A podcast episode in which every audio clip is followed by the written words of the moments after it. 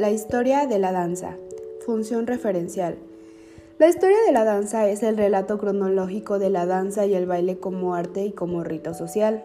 Desde la prehistoria, el ser humano ha tenido la necesidad de comunicarse corporalmente, con movimientos que expresan sentimientos y estados de ánimo. Estos primeros movimientos rítmicos sirvieron igualmente para ritualizar acontecimientos importantes, nacimientos, defunciones, bodas. En principio, la danza tenía un componente ritual, celebrado en ceremonias de fecundidad, caza o guerra, o de diversa índole religiosa, donde la propia respiración y los latidos del corazón sirvieron para otorgar una primera cadencia a la danza. Los orígenes de la danza se pierden en el tiempo, ya que en su vertiente ritual y social ha sido un acto de expresión inherente al ser humano. Al igual que otras formas de comunicación como las artes escénicas o incluso las artes plásticas, como se demuestra por las pinturas rupestres. El baile y la danza han sido un acto de socialización en todas las culturas, realizado con múltiples vías de expresión. Por su carácter efímero, resulta prácticamente imposible situar su origen en el espacio y en el tiempo, ya que solo es conocido por testimonios escritos o artísticos, pintura y escultura, los cuales comienzan con las civilizaciones clásicas, Egipto, Grecia, Roma. Por otro lado, desde tiempos antiguos ha existido una dicotomía entre danza como expresión folclórica y popular y la danza como arte y espectáculo, integrado en un conjunto formado por la propia danza, la música, la coreografía y la escenografía.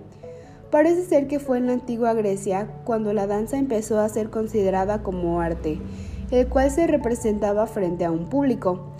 En tiempos más modernos, la consideración de la danza como arte, más propiamente llamado ballet, comenzó en el Renacimiento, aunque la génesis del ballet moderno cabría situarla más bien en el siglo XIX, con el movimiento romántico.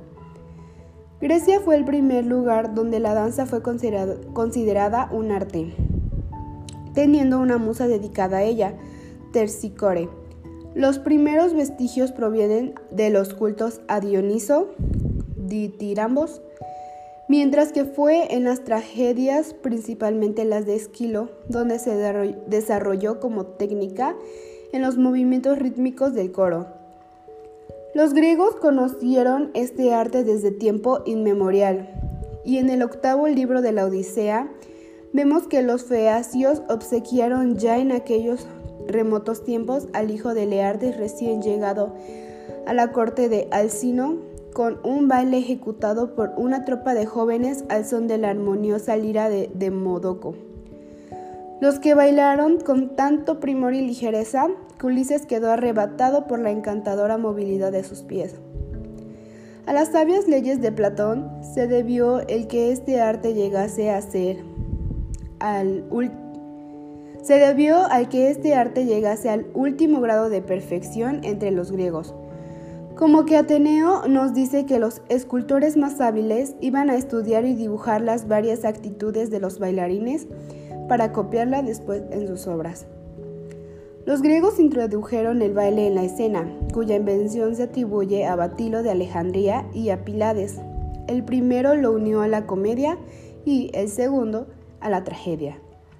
Esta diversión, que forma uno de los principales placeres de la juventud, no podía menos de gustar a los romanos y a los demás pueblos que le sucedieron.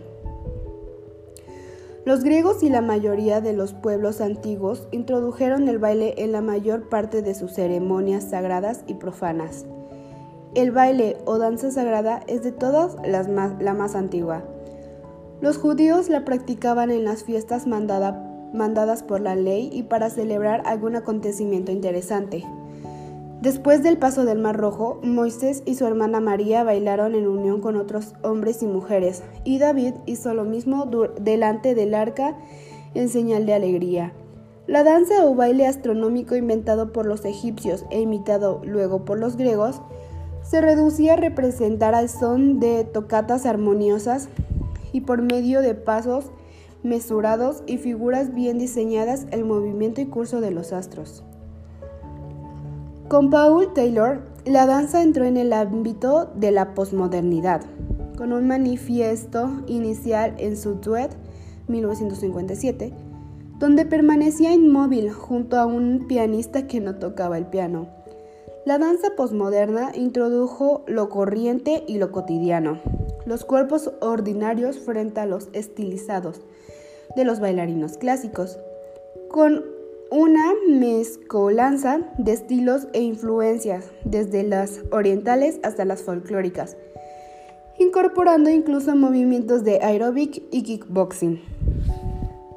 Otros coreógrafos postmodernos fueron Glenn Tley, Alvin Ailey y Twyla Tarp. En las últimas décadas del siglo destacaron coreógrafos como William Forsythe y Mark Morris, así como la escuela holandesa representada por Giri Kailan y Hans van Manem, donde se formó el español Nacho Duato. A nivel de bailes populares, en el siglo XX ha existido una gran diversidad de estilos, entre los que se puede remarcar foxtrot, charleston, claqué, cha-cha-cha, tango, bolero, paso doble, rumba, samba, conga, merengue, salsa, twist, rock and roll, moonwalk, hustle, breakdance, etc.